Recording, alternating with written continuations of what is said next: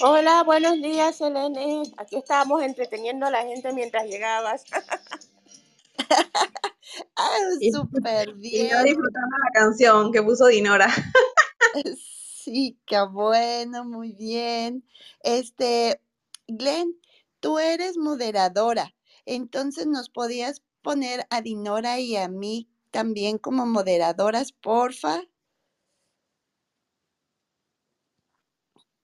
A ver, voy a, voy a tratar de, porque no creo que lo haya hecho, pero ¿dónde le hago clic? Invitar a hablar, ¿sí? No, Invitar le a haces hablar. clic a nuestra foto Ajá. te salen tres opciones. Listo, ya creo que lo logré.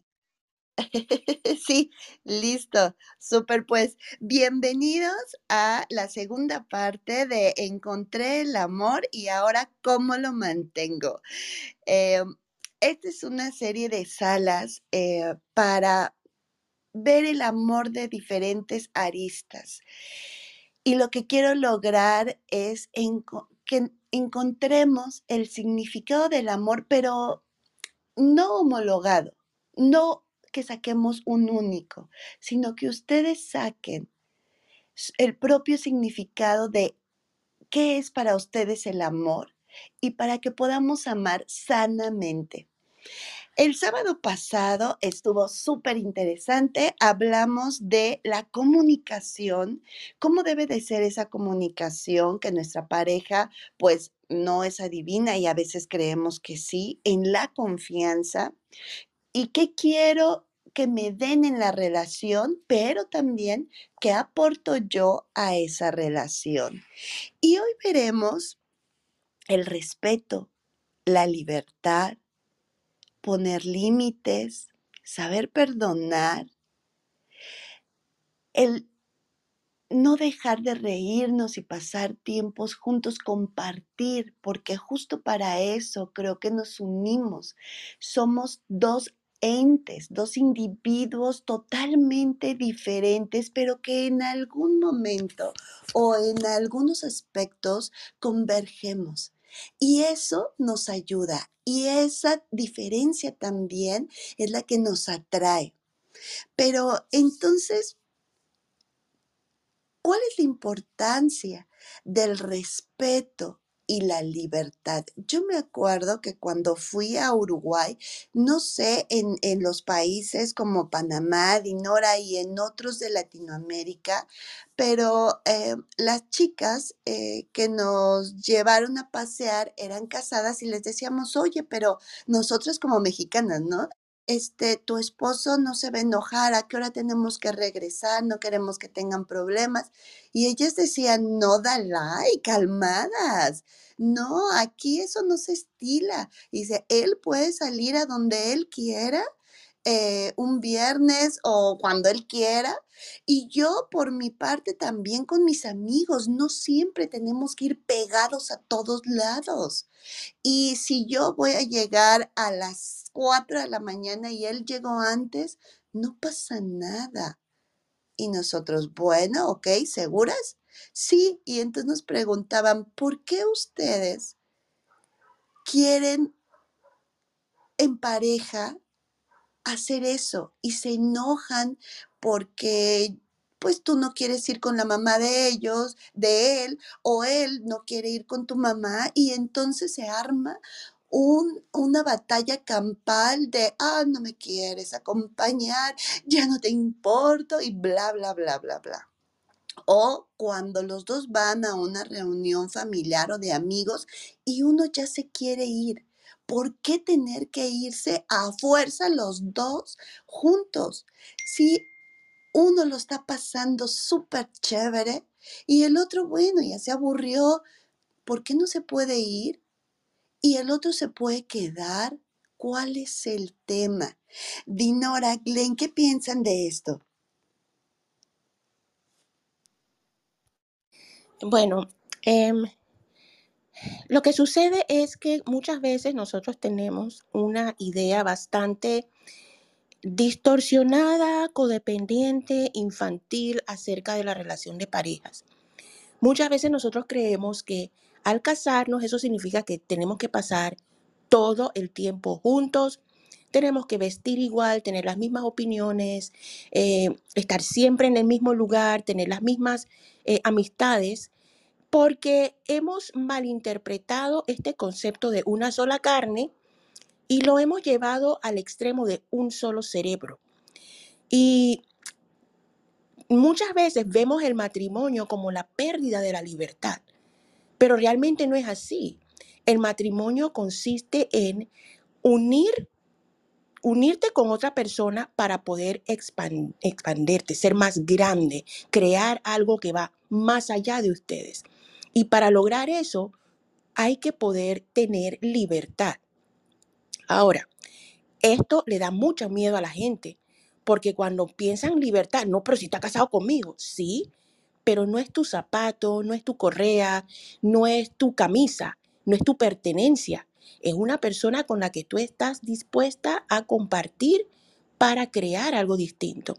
Entonces, que la pareja pueda tener actividades que no incluya a los dos es sano. Es más, es lo recomendado.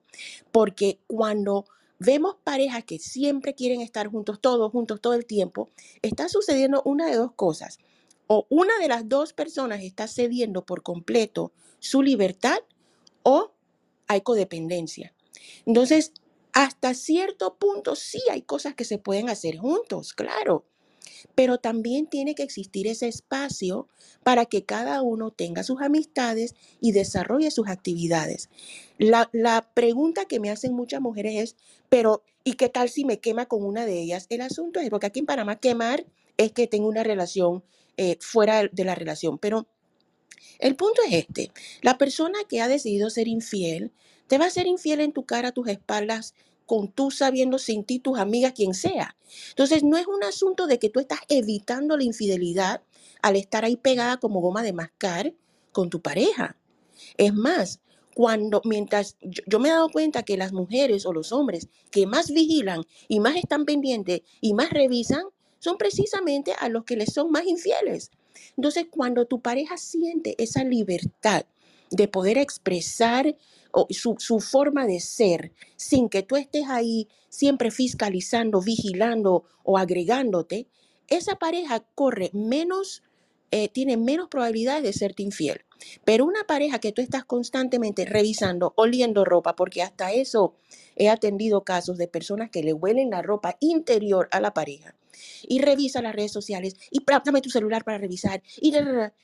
esa persona por sentirse sofocada, ahogada, abrumada, va a buscar un escape y así ocurre la infidelidad. Entonces, sí es bien importante confiar tanto en tu pareja que esa persona se sienta libre. Es más, el amor nos da libertad, no nos convierte en prisioneros ni en esclavos de una persona o un sistema. Wow, me encantó lo que dijiste de confundimos el compartir el una sola carne con un solo cerebro. Y es verdad.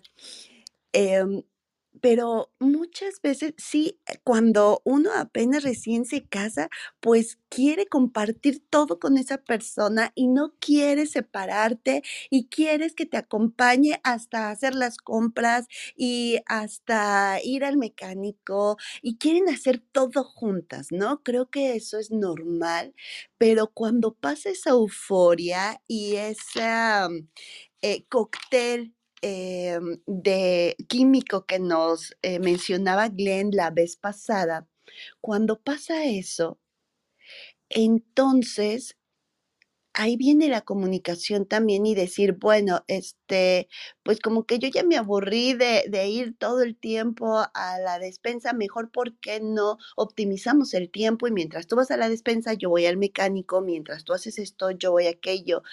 Y justo Aquí hay dos cosas, mencionaste muy, cosas muy importantes. Uno, la confianza nuevamente eh, y la libertad. La confianza de tú puedes irte con quien tú quieras, a donde tú quieras, porque antes que estuviéramos juntos, así hacían. Y no tenía que estarte cuidando o vigilando. Y Sí, sí tenías que hacerlo. Bueno, como tú dices, este, si tú ya tienes ese feeling de que me está engañando, seguramente, sí, seguramente es así, siempre y cuando no tengas como por ahí una paranoia rara, este, de que todo, como tú decías, bueno, eso de, de oler hasta las prendas íntimas, wow, se me hace bastante extremoso porque pues sí, o sea, ¿qué tal si, como tú dices, para todo hay?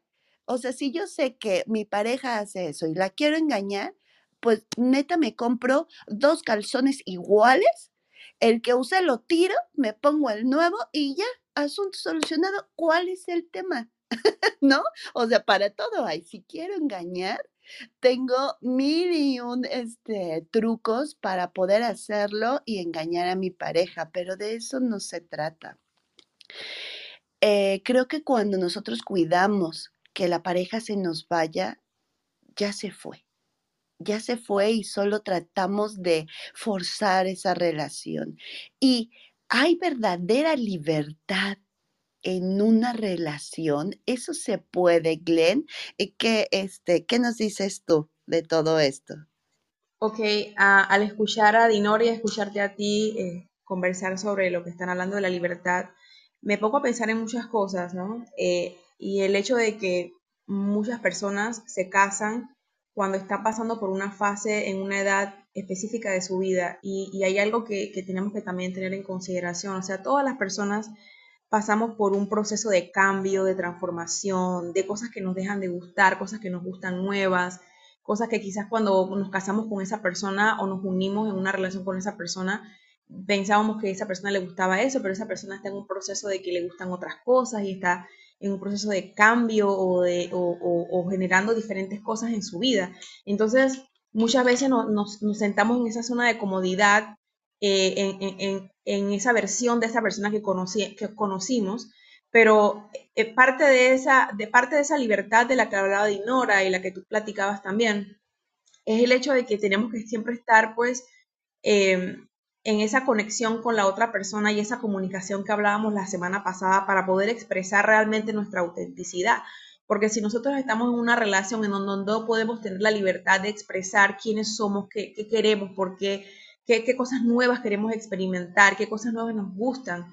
Eh, se siente feo, ¿ves? Se siente feo eh, estar en una situación así y llega un punto en que uno tiene que realmente analizar si, si esa es la relación en la que uno quiere eh, seguir. La semana pasada Dinora hablaba que muchas personas tienen esta creencia limitante de que la, la, la, salud de la relación tiene algo que ver con la cantidad de años de una relación y hay relaciones que están pues hechas para durar un lapso de tiempo porque es lo que a, la, a, la, a las personas ambas necesitaban para crecer de una u otra manera.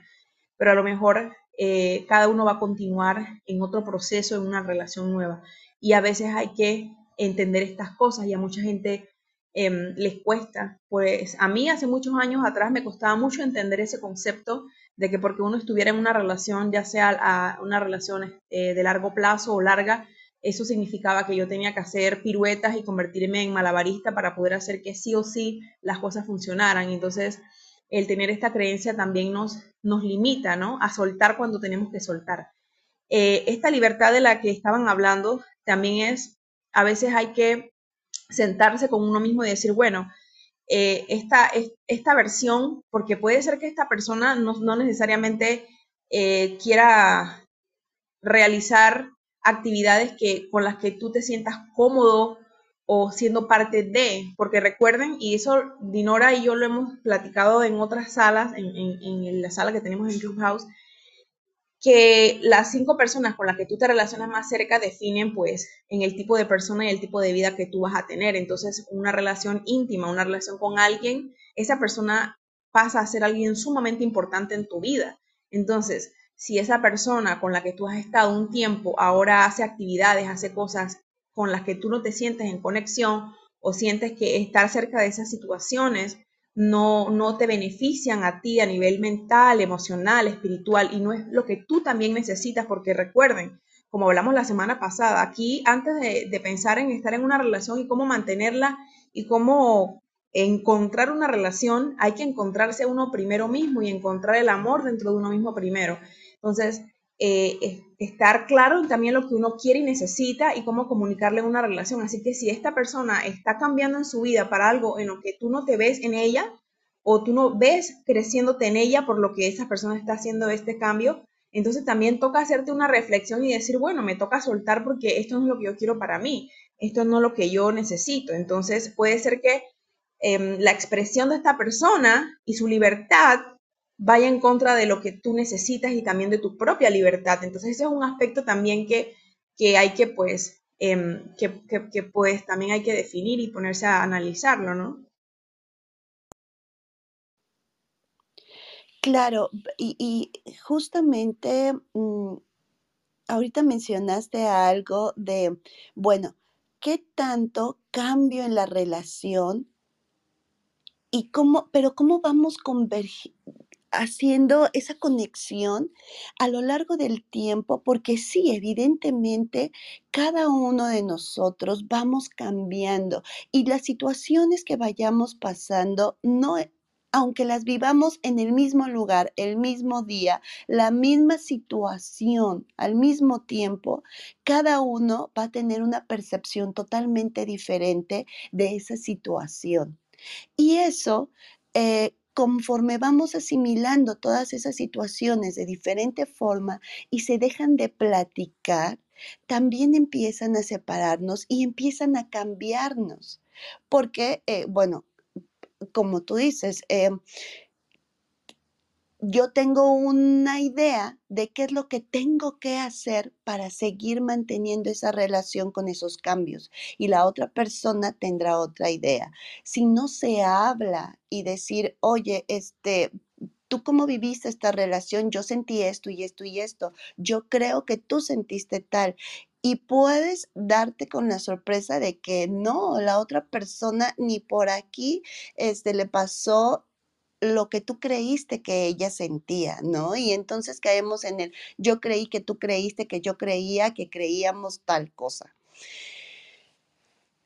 ¿Cómo hacer que volvamos a conectar con todos esos cambios? Una es la comunicación, porque si bien yo yo estuve casada 20 años y una frase que me decía mi mamá es, pues tú lo elegiste, ¿no? Cuando le dije, me voy a separar, me dijo, pues tú lo elegiste. Yo dije, al momento, sí, yo elegí hace 20 años una persona que me encantaba, que admiraba, eh, tal, pero después de 20, no sé qué pasó, cambió totalmente y pues ya no nos llevamos bien y no tiene que, o sea, es mi cuento de hadas, no es mi condena ni mi cuento de terror.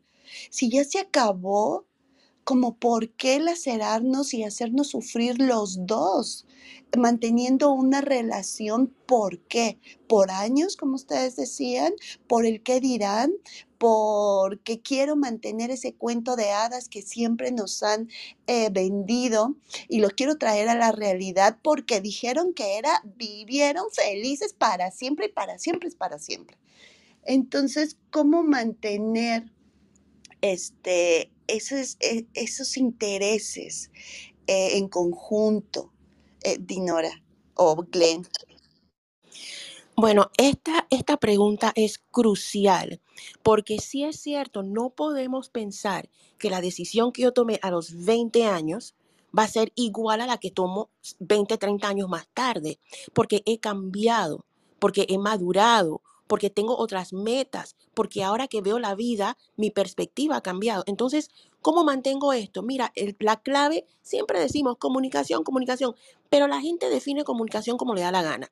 Alguna gente cree que comunicación es pelearse. Algunas personas piensan que comunicación es, es, hablar chismes de otra persona o hablar de lo que está en la noticia. Entonces, yo lo, lo llevo un poquito más profundo. ¿Sabes tú quién tú eres? ¿Sabes tú cuáles son tus necesidades? ¿Qué es lo que tú estás eh, eh, queriendo crear? Entonces, antes de hablar de comunicación con la pareja, yo necesito haber desarrollado una relación íntima conmigo misma. Yo necesito conocerme, saber mis deseos, mis necesidades, mis metas, cómo veo yo la vida, qué significa todo para mí, qué es la vida para mí. Cuando yo me he tomado el tiempo de desarrollar esa relación profunda conmigo misma, de conocerme a profundidad, entonces yo puedo abrirme para que otros me conozcan o para conocer yo a otros. Pero el cuento de hadas, las novelas, las canciones, nos han hecho creer que otra persona tiene que venir a derramar en mí y amarme así como yo estoy, con mis limitaciones y amarme más de lo que yo me amo. Y eso suena bonito, pero no es real. Entonces, aquí la clave, desde mi perspectiva, es conócete tú. Porque si tú no sabes qué tú quieres, qué necesitas, qué quieres crear, cuáles son tus metas, tú no se lo puedes expresar a otra persona. Y entonces vamos a caer en lo mismo que hablábamos la semana pasada. Si me quisiera, debería saberlo, pero es que nadie tiene que leerte la mente. Entonces es ese conocimiento profundo de mí misma, de mí mismo. Eso es lo que me va a dar las herramientas para poder expresarte a ti, expresarle a mi pareja lo que yo necesito realmente y poder entonces entender lo que mi pareja me está tratando de decir. Entonces, el paso antes a, tratar de establecer comunicación con la otra persona es un conocimiento profundo. Y no solamente conocimiento profundo de quién soy, con ese conocimiento tiene que venir la aceptación, porque una vez más, yo no puedo pensar que mi pareja me tiene que aceptar tal como soy si yo no he hecho eso conmigo misma.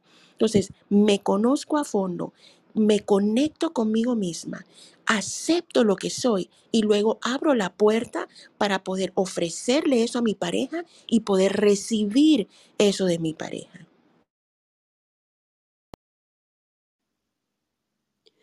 Wow, me encantó lo que dijiste al principio de comunicación, sí, pero ¿cómo me comunico?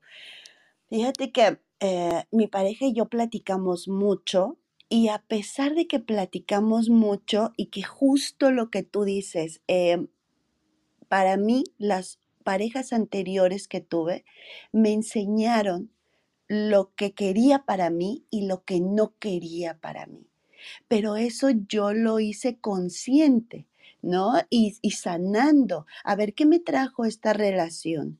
Este, me gustó esto, no me gustó esto, jamás quiero volver a, vivir esta situación. Entonces, yo ya sé o ya sabía perfectamente qué es lo que quería de una relación, qué es lo que yo podía dar también, porque también vi mis áreas de oportunidad en ese análisis de las relaciones pasadas para justo estar en ese momento de decir, me conozco, me amo.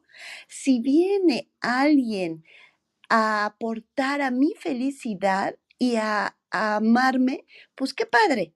Pero si no, yo me caigo re bien y este, me amo mucho y yo me puedo dar todo lo que yo deseo que me den.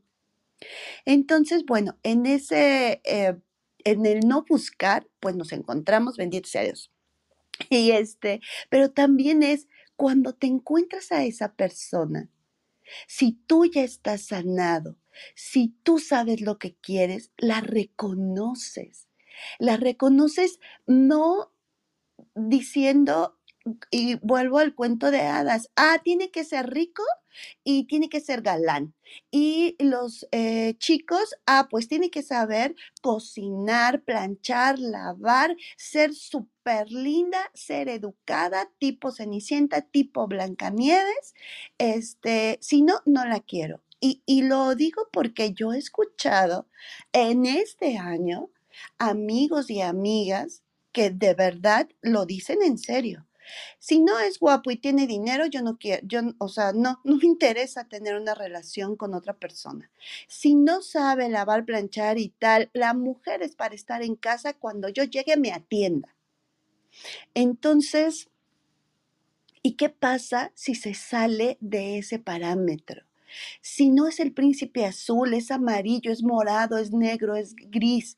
¿Qué pasa si la princesa no necesita ser rescatada? Si a lo mejor esa princesa te rescata a ti, porque los tiempos han cambiado. Pero entonces para yo poder reconocer y sentir, no con la mente, no con lo exterior, sino el interior de la persona, saber qué siento con esa persona. ¿Me siento a gusto? ¿Me siento tranquila? ¿Se me olvida a todos? Y solo existe esa persona. ¡Wow! El reconocer eso es increíble. Pero bueno, y de ahí ya, para mí en mi experiencia, vino la comunicación. Y a pesar de que nos comunicamos mucho y siempre nos preguntamos, oye, ¿qué pensaste de, este, de que pasó esta situación que no lo teníamos planeado? O, este, ¿te gustó lo que planeamos y lo que hicimos?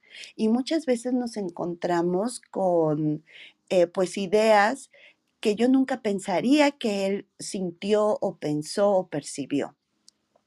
Y eso nos ha ayudado mucho, pero a pesar de ello, también ha habido diferencias y malos entendidos a pesar de que nos comunicamos. También conozco un par de amigos que uno de ellos le encantaba o le encanta el alpinismo y a ella no.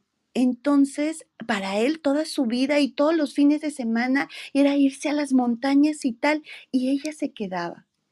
¿Hasta qué punto tengo que negociar en esa comunicación? Bueno, esto que hicimos me gustó, pero yo creo que yo esperaba que fuera así. ¿Crees que podría suceder? Ah, bueno, es que a mí eso que tú quieres no me gusta, pero pues podemos intentarlo. ¿Hasta dónde negociar y hasta dónde ceder? Porque, pues sí, o sea, sí está bien la libertad, pero también es la convivencia. Y a lo mejor justo esas diferencias son las que en algún momento nos gustaron, porque qué aburrido que a una persona le guste exactamente lo mismo que tú y en dónde te enriquece, en dónde te abre la posibilidad de que disfrutes, de que conozcas nuevas cosas, este Glendinora. Eh, hola, sí, fíjate, yo tengo varias cosas que compartir desde mi perspectiva. Em, no es que mi perspectiva esté 100% correcta, ¿no? Es, es, la forma en que yo pues veo las circunstancias. Por eso es que es tan importante escuchar otros puntos de vista. Pero siguiendo un poco con lo que decía Dinora y también un poquito más con lo que decías tú, me gustaría agregar un par de cositas más que van por la misma línea, ¿no? Eh, estoy totalmente de acuerdo porque, fíjate, si, si tú no has tomado ese tiempo a través del tiempo, de los años, en una relación que ya va por un tiempo de más de dos, tres, cuatro años para arriba, en donde todos cambiamos, todos vamos evolucionando, así sea evolucionando para estancarnos o quedarnos allí o para atrás o para seguir hacia adelante y cambiando, mejorando o buscando cosas, pero todo es, inevitable ese progreso. Em, pero si yo no, he, yo no me he sentado conmigo misma a hacer lo que, lo que varias veces hemos conversado en esta sala y en otras salas, a conocerme quién soy, cuáles son mis emociones, hacer las paces con mis emociones interiores, eh, en quién me estoy convirtiendo, cuáles son mis necesidades como persona, como mujer, qué cosas me gustan, em, quién soy, em, cómo, cómo, me trato a mí misma.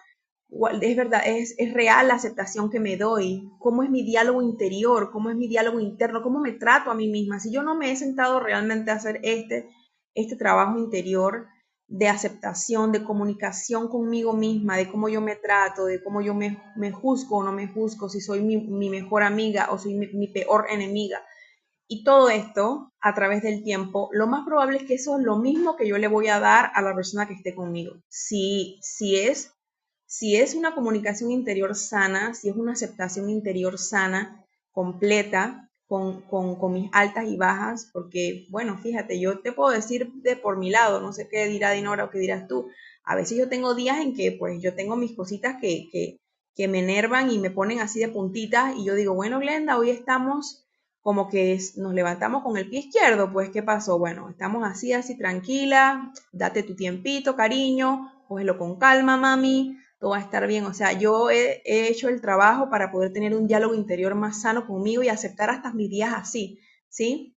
Y aceptar mis días diferentes, porque es que no es todo va a ser color de rosa.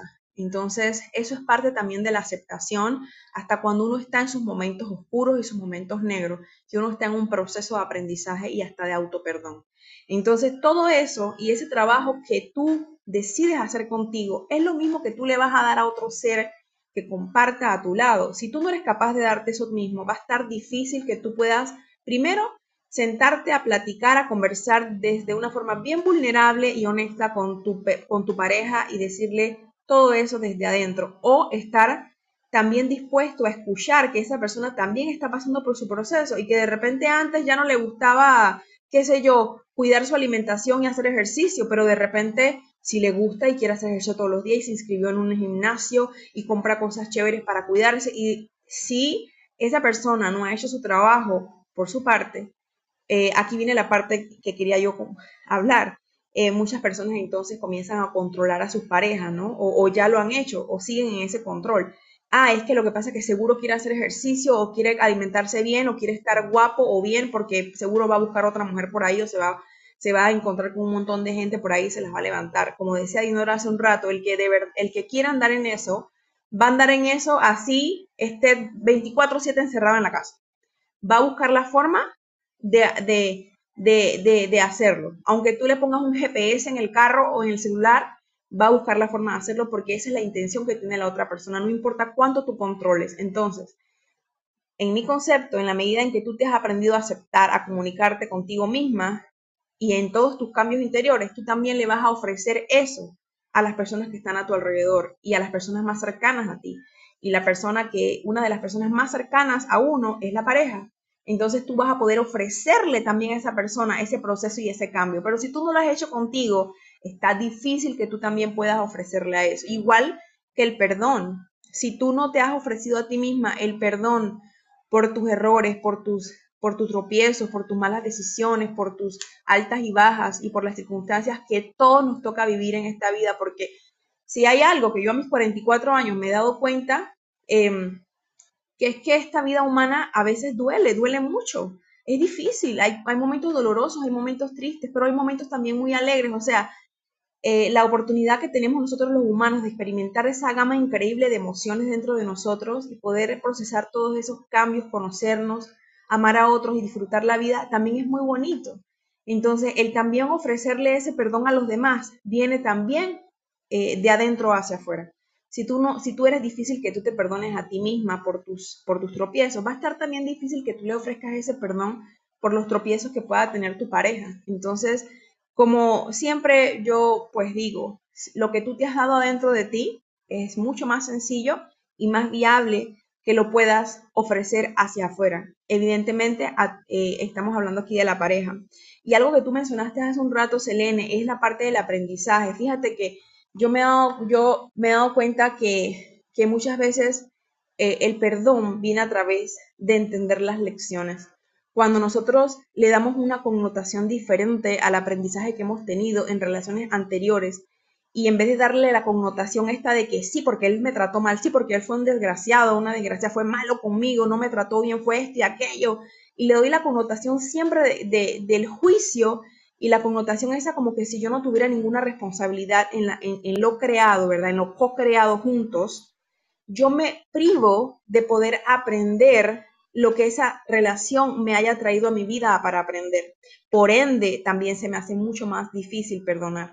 Pero cuando yo, en vez de proyectar sobre esa persona todo lo que ocurrió y responsabilizarla al 100%, comparto la corresponsabilidad de lo sucedido y busco el aprendizaje que me haya traído esa relación a mí, aunque haya sido a través del sufrimiento y el dolor, le busco el aprendizaje, es más fácil perdonar.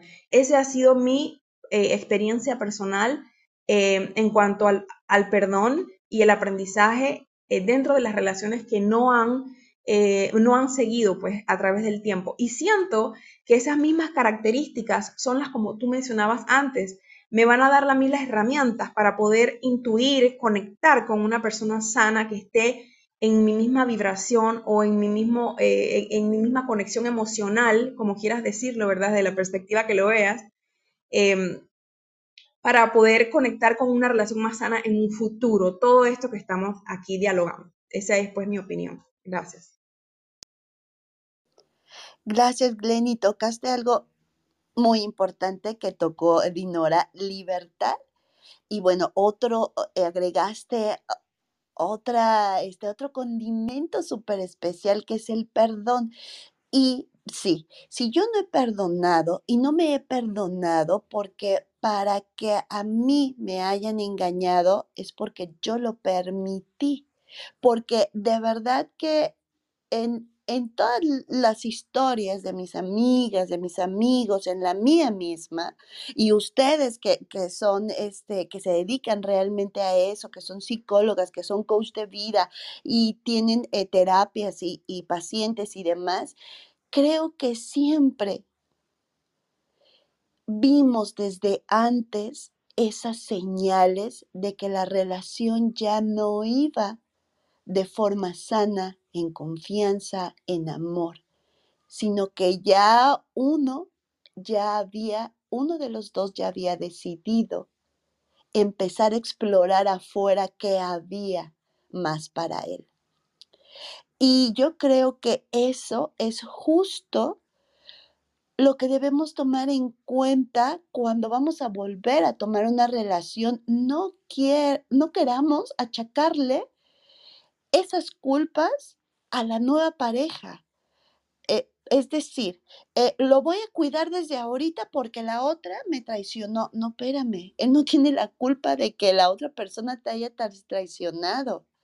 Este, no, no le, no voy a, este, a pagar absolutamente nada, él que pague todo o ella que pague todo o a la mitad porque abusaron de mí financieramente y entonces ya no quiero que vuelva a suceder. No, espérame, no, no podemos empezar como, por decirlo de una forma linda, con ropa sucia en esa relación nueva.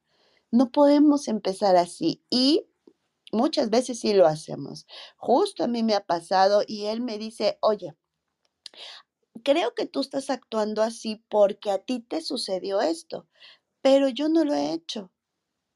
Y entonces me quedo y digo, tienes razón, discúlpame. Pero fíjate que ahí viene otra cosa. Tú hablabas de la vulnerabilidad. Creo que es más que sentirme vulnerable, si me siento vulnerable cuando quiero defender algún ego. Si nosotros nos quitamos egos entre las parejas, la relación va a fluir mucho mejor y permites que esa, esa persona te ayude, o por lo menos si no te ayuda, te dice lo que ella ve en ti o la experiencia y tú ya tomarás si te resuena o no. Pero creo que esa vulnerabilidad es, estoy defendiendo egos. Y saber que esa persona que está a mi lado, sea hombre, sea mujer, siempre, cada segundo, tiene la libertad de decidir irse, por ejemplo, o decidir, imagínense que están en pleno enamoramiento y le sale una oportunidad de trabajo a esa pareja, pero en otro país. Y tú no puedes ir, o así lo vemos, porque pues yo estoy bien en mi trabajo. Esa persona tiene la libertad de decidir qué quiere para su vida. Y ese es un gran conflicto, ¿eh? Y bueno, no quiero entrar en, ese, en esa situación, pero, pero ese ejemplo lo puse para las personas pueden decidir siempre, siempre qué es lo mejor para ellas. Y a lo mejor ayer no lo sabía, pero hoy ya lo sabe, como tú dijiste con lo del gimnasio. Y esa, es, esa evolución es ir de la mano los dos con esa evolución. Oye, a mí ya me interesa cuidarme, comer sano. ¿Qué te parece si lo hacemos? Ay, no, yo quiero seguir comiendo garnachas, como decimos aquí en México, tacos, tortas, todo este frito. Bueno, ¿qué vamos a hacer?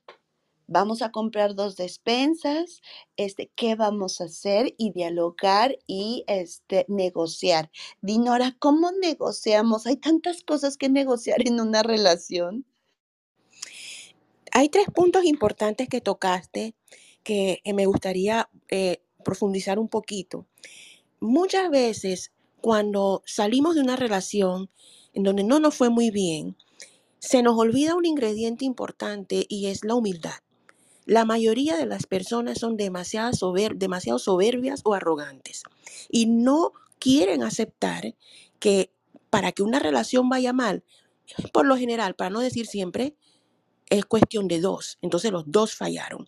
Y esa historia de víctima, lo que él me hizo, lo que ella me hizo y cómo me maltrató, nos, nos da un poquito de poder que sentimos que perdimos en la relación. Entonces, como no me fue bien en esa relación, ahora yo voy a hacer que esa persona parezca el verdugo y yo la inocente víctima. Cada historia tiene tres versiones. La versión de él, la versión de ella y la verdad. Y muchas veces la verdad está muy alejada de las dos versiones que estamos escuchando. Entonces, cuando tenemos estas amistades que nos llegan a decir lo mal, lo horrible que es la pareja, hay que callarse y no opinar, porque no sabemos qué es lo que realmente sucedió.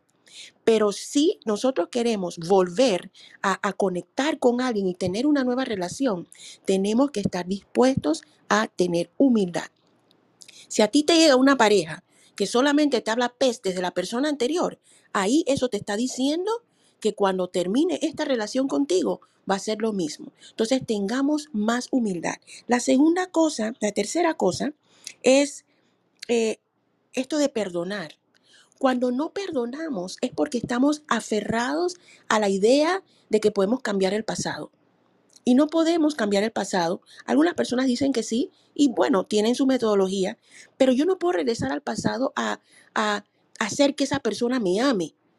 Entonces me toca perdonar, porque no, no puedo cambiar eso y quiero seguir hacia adelante. Entonces, si yo veo el perdón como soltar eh, esa esperanza de que el pasado hubiese ocurrido de una manera diferente, entonces es más fácil para mí soltar eso para agarrar algo nuevo. Como yo siempre digo a las personas, a veces tenemos el puño cerrado porque estamos aferradas a migajas. Pero si soltáramos esas migajas, entonces pudiéramos agarrar el molde de pan completo. Hay que aprender a soltar las migajas. Y entonces, en cuanto a tu pregunta, ¿cómo negociamos? Si una persona quiere eh, comer garnaches y tacos y dulces todo el día y yo no, mira, yo en lo personal creo que nosotros no estamos aquí en la tierra para colonizar a nadie. eh, para cambiar la opinión de nadie, para evangelizar a nadie. Nosotros estamos aquí para vivir a plenitud e inspirar a otras personas. Y le puedo poner un ejemplo sencillo. Eh, no, no, no hay que ir al extremo de poner dos despensas, pero quizás sí. Mira un ejemplo sencillo. Yo soy una persona que siempre he hecho ejercicio. No porque quiera adelgazar, sino porque eso es lo que me ha ayudado a mí a no sufrir de ansiedad ni de depresión. Entonces, toda la vida tú me vas a ver caminando todos los días. No troto, sí camino, bailo. Mi esposo no. Él a veces salía a correr y no, eso aburre. Iba a caminar, no, no, no, eso aburre. Y no lo hacía. Pero yo seguí haciendo ejercicio. Nunca le dije, tienes que hacer ejercicio porque ya estamos entrando en edad. Nunca. Yo simplemente seguí haciendo ejercicio. Y ahora, ¿quién lo saca del gimnasio?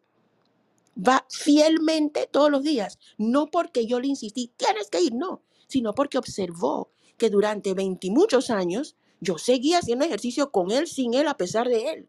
Entonces, a veces creemos que nuestras palabras, nuestros regaños, nuestros insultos son la clave para el cambio. Y realmente no. A veces hay cosas que no que se tienen que negociar y otras cosas que no. Hay cosas que simplemente hay que vivirlas e inspirar a la otra persona. Entonces, hay que entonces en respuesta a tu pregunta, escoge tus batallas. Hay cosas que sí hay que negociarlas. Hay cosas que no vale la pena. Simplemente toma tú decisiones profundas, dedícate a lo tuyo, conéctate contigo mismo e inspira a tu pareja. No con palabras, ni con ofensas, ni con insultos, ni con consejos, sino a través de las decisiones que tú tomas. Wow, me encantó lo que dijiste porque es inspirarse uno al otro, motivarse uno al otro. Y sí, si nosotros queremos imponer nuestra verdad a la pareja, pues jamás vamos a terminar. Pero, eh, y eso es parte de la libertad. Tú te sentiste tan libre de, bueno, a mí me gusta y lo voy a hacer porque tengo esa libertad. Tu esposo, no sé, tú nos comentarás, eh, si, si así lo deseas, alguna vez te dijo, oye, no, no salgas. O sea, a mí no me gusta, mejor quédate aquí conmigo a ver la tele. ¿Alguna vez pasó? ¿Y qué hiciste ahí? No, eso nunca pasó porque, bueno, Glenda que me conoce más a fondo, conoce mi personalidad. Y yo, hay pocas personas que se atreven a tratar como que de hacerme cambiar de opinión. No les va muy bien. Y no porque sea grosera ni mala, sino que simplemente yo voy a hacer lo que yo quiero. Así he vivido mi vida, ¿verdad? Ahora, no porque tomo decisiones locas, sino porque yo aprendí desde muy chiquita eh, de mis errores y yo tomo mis decisiones con paso firme. Entonces, no, él jamás dijo eso, eh, pero sí lo decía acerca de él mismo. Ay, no, que qué pereza caminar. Ay, no, que no me, no, eh, no, que eso aburre. Lo decía de él, pero no, nunca de mí. Y qué lindo, porque a eso Me que reír un ratito. Glenn, Me adelante. eché a reír un ratito, no por nada malo, eh, exactamente por lo que dijo Dinora, porque este, no me imagino algo como eso sucediendo. Y si alguien le dijera algo, algo así a Dinora en cualquier circunstancia, creo que eh, eh, no, no creo que pasaría si alguien cercano, y porque ella tiene sus límites bien estructurados y cuando uno la conoce uno sabe que este, eso no, no pasaría. Uno ni siquiera se permitiría decírselo, entonces como que está muy clarito. Por, por eso me eché a reír, no por nada malo, por eso me eché a reír. Pero fíjate justo, qué importante es el conócete, ámate, perdónate, para que sepas con total claridad qué es lo que quiero. Y sobre ello tomes decisiones. Y sobre tus decisiones tomes acciones. Si no sabes qué quieres, si no sabes realmente quién eres, cuál es tu potencial, pues te vas a dejar llevar por el, ay, no, no lo hagas, ay, ¿para qué? Ay, ¿para qué lo haces? ¿Para qué inicias? Vas a fracasar, tú no eres para eso, olvídalo, porque muchas veces así nos dicen, pero si yo sé claramente qué es lo que yo deseo para mí, para mi vida, está tan claro que no dudas, como dice Glenda Dinora y la misma Dinora, no dudas en tomar la decisión. ¿Y cuántas veces nos dicen, bueno, ok, este, no te gusta la pareja que tienes, ya no están bien en la relación, eh, ¿qué es lo que quieres hacer? Con esa pregunta tan sencilla, ¿qué es lo que quieres hacer? Ah, ah, ah, ¿Quieres ya no estar con esa persona? ¿Por qué no le dices adiós? Am, em, mm, Y después de que salgas de esa relación, ¿qué vas a hacer con tu vida? Eh, este, eh, eh, no, espérame tantito. Entonces creo que ya no quiero, ¿no? Y, y es así, o sea, cosas tan simples de, ¿qué quieres para tu vida? ¿Qué quieres Fíjate, para ti? ay, Dime. perdón. Fíjate que eso que estaban diciendo ustedes dos, Dinora y tú, sobre eh, el ejemplo que le preguntaste a Dinora, que como ella ha hecho ejercicio toda su vida y le ha sacado tiempo a esa actividad porque no solamente, no solamente le ha visto el beneficio físico, sino el beneficio emocional, psicológico y todo esto a su equilibrio personal. El hecho de que su pareja pues haya siempre respetado su decisión y haya aceptado esos cambios que ella estaba haciendo para con ella, porque ella no los estaba imponiendo para con él. Eso me hace sentir, en, cuando ella lo estaba diciendo, me, me hizo sentir tanta eh, seguridad y como que yo me imagino que, no sé, Dinora, tú, tú podrás decir si quieres comentarlo, que eso se siente como estar a salvo, porque la otra persona está respetando tus cambios, tus decisiones, y aunque quizás no participe igual de hacerlo o ni siquiera lo haga, lo acepta, le echa porras y, y- y lo, y- lo- lo respeta. y es un cambio que está haciendo.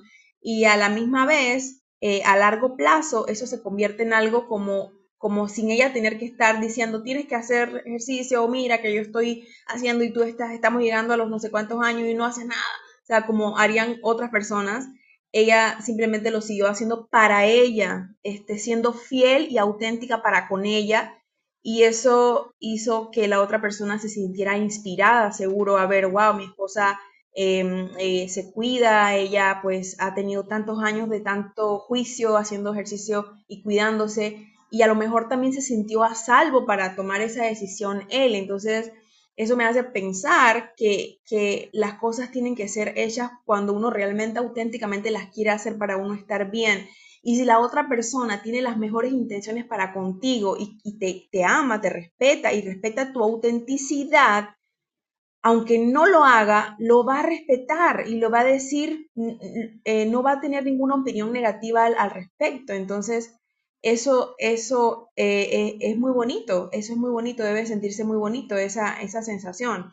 Em, y es lo mismo que decíamos hace un rato, para poder tener ese nivel de autenticidad y saber lo que es bueno para, para uno mismo y para que los otros respeten lo que es bueno para uno, uno tiene que primero llegar a conocerse. Y también eso ayuda a los demás a que te conozcan.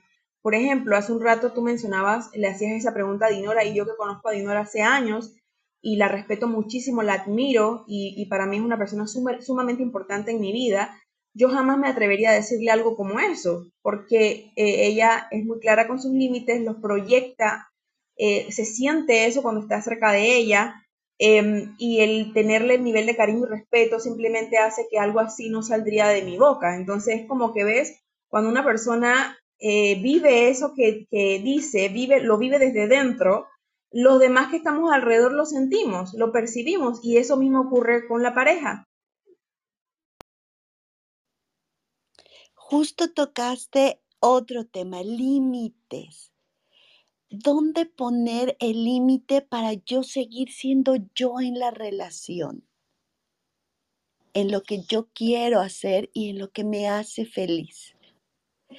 Y adelante, adelante, Dinora. Es que antes que le agregues otra parte de esa pregunta, esa pregunta es crucial y es una pregunta que todos tenemos que hacernos y no una vez cada 20 años, constantemente.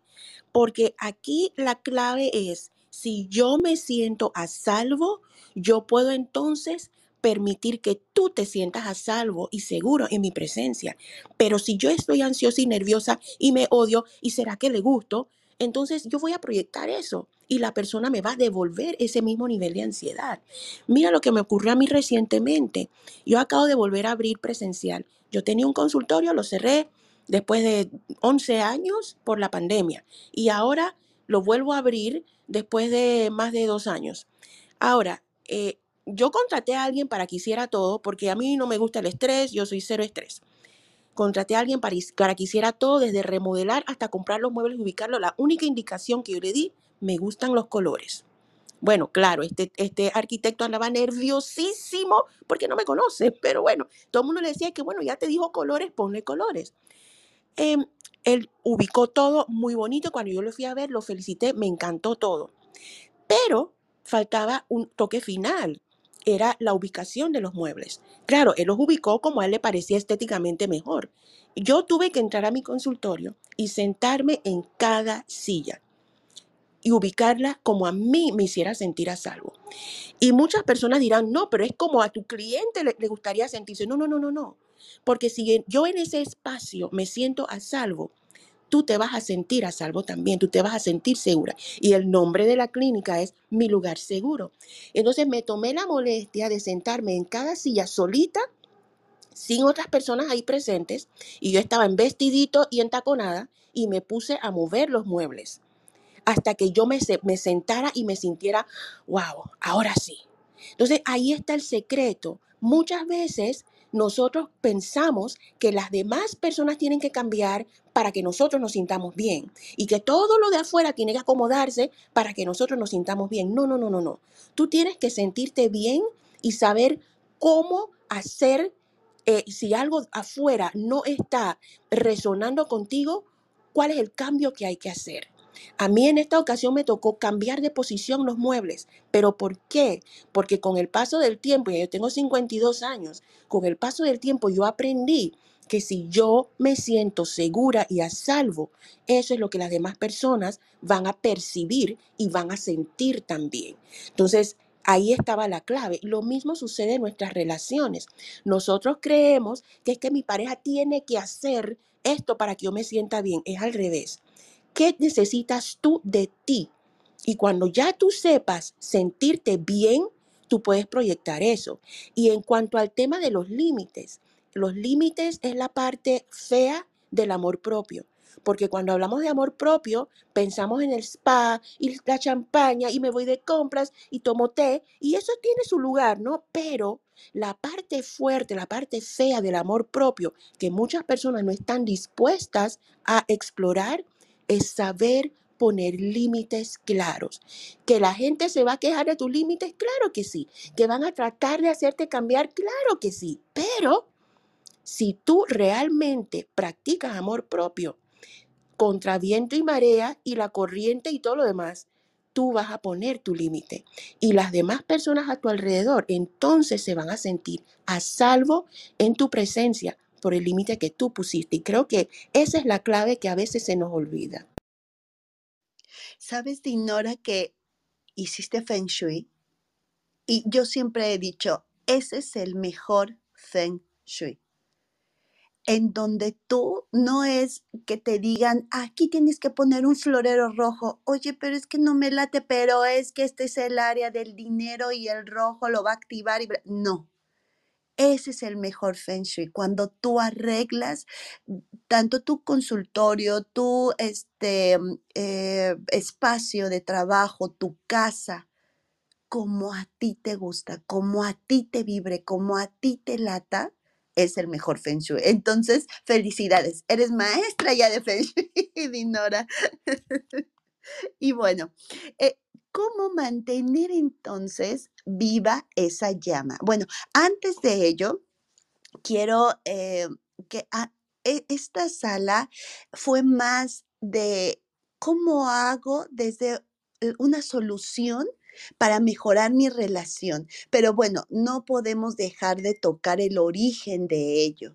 Y uno de ello es perdonarme y perdonar a los demás. Y yo les invito a que hagan de verdad una meditación solos o con su pareja si tienen buena comunicación y si no, desde nosotros para empezar a cambiar nosotros, como dice Dinora. Y cuando ustedes se sanen, se perdonen, em, van a empezar a ver y a hacer y ser de diferente forma. Y su pareja sí, como dice Dinora, les va a decir, ¿y ahora a ti qué te pico? Ay, sí, ahora muy Dalai, muy Zen, muy tal, ¿no? Después de que me gritabas y tal. Sí, les va a decir.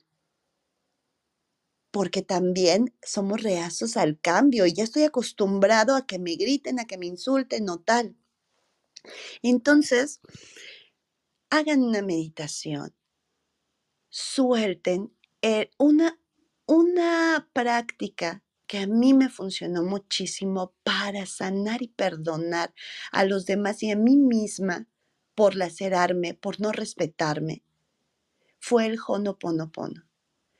El gracias, te amo y te perdono, no, bueno, eh, hace milagros y eh, voy a tener también algunas salas de este tipo de terapias para sanar, para ver la solución y no ver el problema. Si nosotros nos enfocamos en qué traumas tengo, cuál es el origen y demás, sí está bien identificarlos, pero no enfocarte y enfrascarte en ellos, sino más bien ya sé cuál es el origen que es importante y para eso están aquí este, eh, nuestras psicólogas y expertas en ello. Ahora, ¿hacia dónde quiero ir y qué voy a hacer para sanar?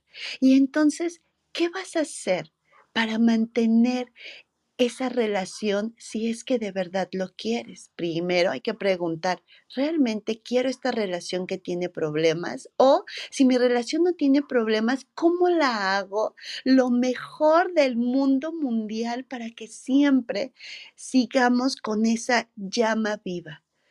A mí me decían, el enamoramiento, Selene, dura un año, tres a lo mucho. Otros me decían, no hombre, dura tres meses. A mí mi enamoramiento me duró 10 años.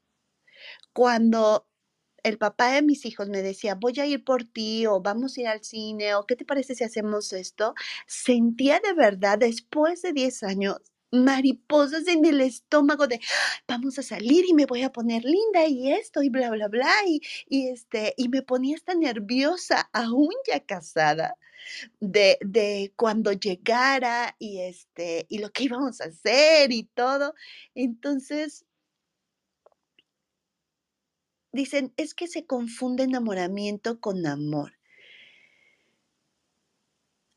Enamoramiento en esa efervescencia de, como decía Glenn, del cóctel de químicos, sí, pero eso para mí, no en esa efervescencia y en esa intensidad, pero puede perdurar, porque yo lo viví. Entonces, ¿cómo mantener eso? Reír juntos, por ejemplo, hacer algo que en sus diferencias debe encontrar algo los dos en que les encanta reírse, que puedan disfrutarlo los dos plenamente, como por ejemplo ir al cine, leer un libro juntos, em, ir a la naturaleza, ir a la playa, hacer ejercicio juntos, algo debe de haber. ¿Qué otras eh, actividades o prácticas podemos hacer para mantener una relación sana y con esas cosquillitas en el estómago, en el corazón o donde ustedes lo sientan, Glendinora. Hmm, bueno, eso depende de cada persona. En mi caso personal, yo soy una eh, introvertida extremista. Eh, yo no quiero ver gente generalmente. Mi esposo es un extrovertido extremo. Él es que tiene que estar en la fiesta, la parranda, todos los días si es posible. Entonces, eh, por mi forma de ser, yo no necesito mucho para, para sentir. Entonces, yo te diría que, y vuelvo a lo mismo, para mantener esa cosquilla y esa, ese cóctel de químicos, yo necesito trabajarlo desde dentro de mí, conociéndome y expresando lo que necesito en el momento en que lo necesito. Es decir, si ahorita mismo yo necesito salir a comer, yo le digo a mi esposo, eh, ¿por qué no salimos a comer ahorita? Pero no significa que todas las semanas quiero salir a comer. Esto podrá ser una vez en seis meses. So, dependiendo de qué estoy sintiendo yo que necesito en ese momento. Y esto, teniendo la valentía para no ser como otras personas y para expresar lo que, lo que yo realmente necesito y no lo que la sociedad dice que yo necesito necesitar por ser una mujer de 52 años de edad. Entonces creo que para mí ese sería el secreto. Conócete y expresa lo que tú necesitas y permite que tu pareja tenga también esa libertad. Porque a veces decimos, bueno, vamos eh, paseos a la montaña, vamos eh, paseos por el mar y quizás una persona está emocionada con eso y la otra persona le dirá que bueno, vamos pues, porque no sienten eh, esa libertad de, volvemos a la parte de la autenticidad y de expresar lo que realmente quieren. A veces lo único que yo quiero es sentarme a comer palomitas de maíz y ver una película tonta. Eso es lo que yo necesito. Y necesito estar dispuesta a expresar eso y que mi esposo, cuando él necesite de mí algo, que él también tenga la libertad de expresarlo, conociéndose cada uno y respetando las diferencias eh, de personalidad. Glenn, ¿quieres comentar algo? Sí, em, me parece también importante eso que decía Dinora, de respetar la libertad eh, de expresión de cada uno y, el hecho de que ella, ella abiertamente dice, pues yo la entiendo perfectamente porque yo también soy introvertida 100%, pero las personas a veces, eh, a veces se equivocan con introversión y timidez. Entonces, los introvertidos no somos tímidos, pero, pero sí nos gusta mucho tiempo a solas. Entonces, que ella diga que su esposo es extrovertido, ¿ves? Em, son muy diferentes, pero en esas diferencias han podido encontrar el respeto y la libertad que cada uno pueda tener de expresarse lo que quiere hacer. Entonces, el extrovertido le encanta estar con gente, compartir, este, hablar y estar en grupos, el introvertido necesita más tiempo a solas, haciendo sus cosas a solas pero el que haya ese respeto de que cada uno pueda por sus lados compartir sus experiencias y vivir y ser auténtico, eso no tiene precio, eso, eso es maravilloso. Y sabes que eso siento que le da esa chispa y, y mantiene ese cóctel vivo. Porque si yo creo que yo tengo que estar 24/7, 24/7 con mi pareja amarrado ahí al lado y que tiene que hacer todo lo que yo diga y que tiene que hacer lo que yo quiero y, y que tiene que ser exactamente como yo, un, un un clon de mi personalidad, qué aburrido es eso, porque no hay nada de qué hablar, o sea, en cambio sí, y no hay nada que compartir, pero si cada uno vive su libertad y, y, separadamente es auténtico, qué bonito es cuando llegan entonces a ese momento juntos y tienen tantas cosas que compartir, porque por su propio lado están haciendo sus cosas y tienen, y tienen más que compartir cuando, cuando entonces se reúnen y están el tiempo juntos. Entonces, el aceptar eso no es fácil porque lamentablemente vivimos en una sociedad que nos ha hecho creer con peliculitas y canciones y, tonterías que vemos por todos lados, que es que eh, eh, eh, tiene que estar haciendo lo mismo que me gusta a mí, que, tiene que, que, para el cumpleaños me tiene que poner la misma suéter que tengo yo, y que la Navidad tenemos que ponernos la misma pijama, y que tiene que hacer lo mismo que yo digo y lo que yo hago, y entonces también las latinas tenemos esta creencia, no solamente las latinas, me he dado cuenta que en otras culturas también, en la estadounidense también, este, la, mujer piensa, la mujer piensa que el hombre tiene que hacer lo que ella dice y que ella es la que manda en la casa y que las cosas se hacen como ella decide que se haga. Y la mujer es la que lo, lo, define y hace y decide y, en la casa la que manda es la mujer. Y hasta en la vida del hombre. Entonces, ese tipo de creencias y ese tipo de actitudes em, que muy cómicamente a veces nos reímos de ello, está dañando esa libertad y esa autenticidad que hombre y mujer puedan tener dentro de una relación. Y cuando digo esto no me refiero a que vas a permitir cosas que te lastiman, porque de nuevo, ya lo dijo Dinora, lo digo yo también nuevamente, es conocerte qué es lo que tú necesitas en una relación, qué quieres, hasta dónde estás dispuesta a entregar, qué cosas tú consideras que son no negociables, qué cosas tú necesitas para sentirte a salvo. Primero entregártelas tú, estar clarita que que te las necesitas dar, a ti primero para luego entonces poder eh, eh, saber si afuera se está dando o no y saber qué decisión tomar.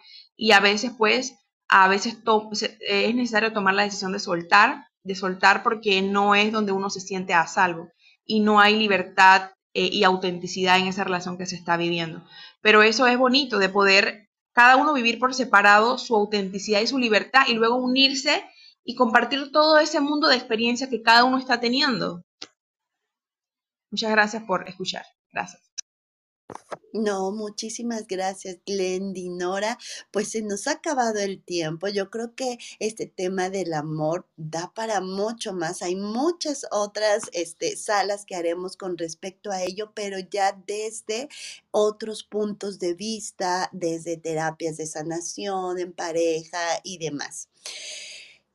Yo les digo que pueden vivir su cuento de hadas conforme a sus reglas, a sus propias reglas, no el cuento que nos han em, dicho toda la vida.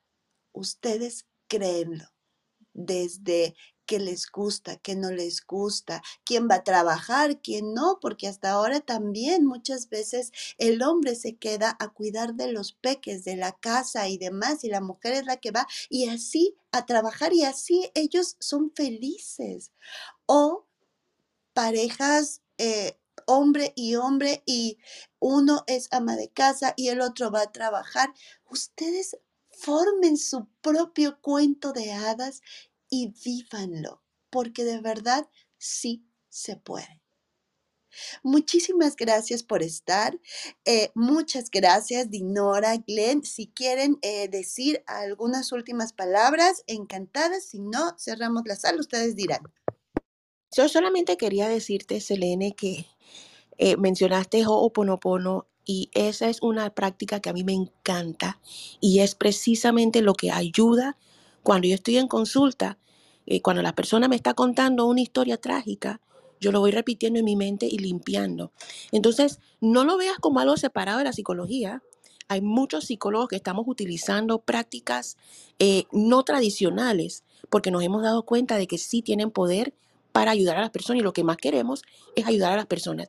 Y agradecerte, Selene, porque esta conversación ha sido súper, súper interesante y muy profunda.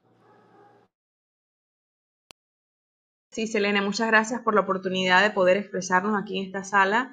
Ha sido muy bonito y estoy totalmente de acuerdo con Dinora. Yo personalmente como, como psicóloga también utilizo muchísimas herramientas holísticas más que nada me voy por la parte de la psicología holística para poder ayudar a mis, a mis pacientes, a mis clientes y porque sé que pues la psicología como herramienta más que nada clínica, que quizás es lo que más se da cuando uno está en la universidad, no tiene todas las respuestas, entonces uno tiene que tener la humildad pues de saber que hay que buscar otros, otras, eh, otras respuestas en, otros, en otras partes para poder ayudar al que, al que eh, toca la puerta para que se le, se le ayude. Entonces, estoy totalmente de acuerdo.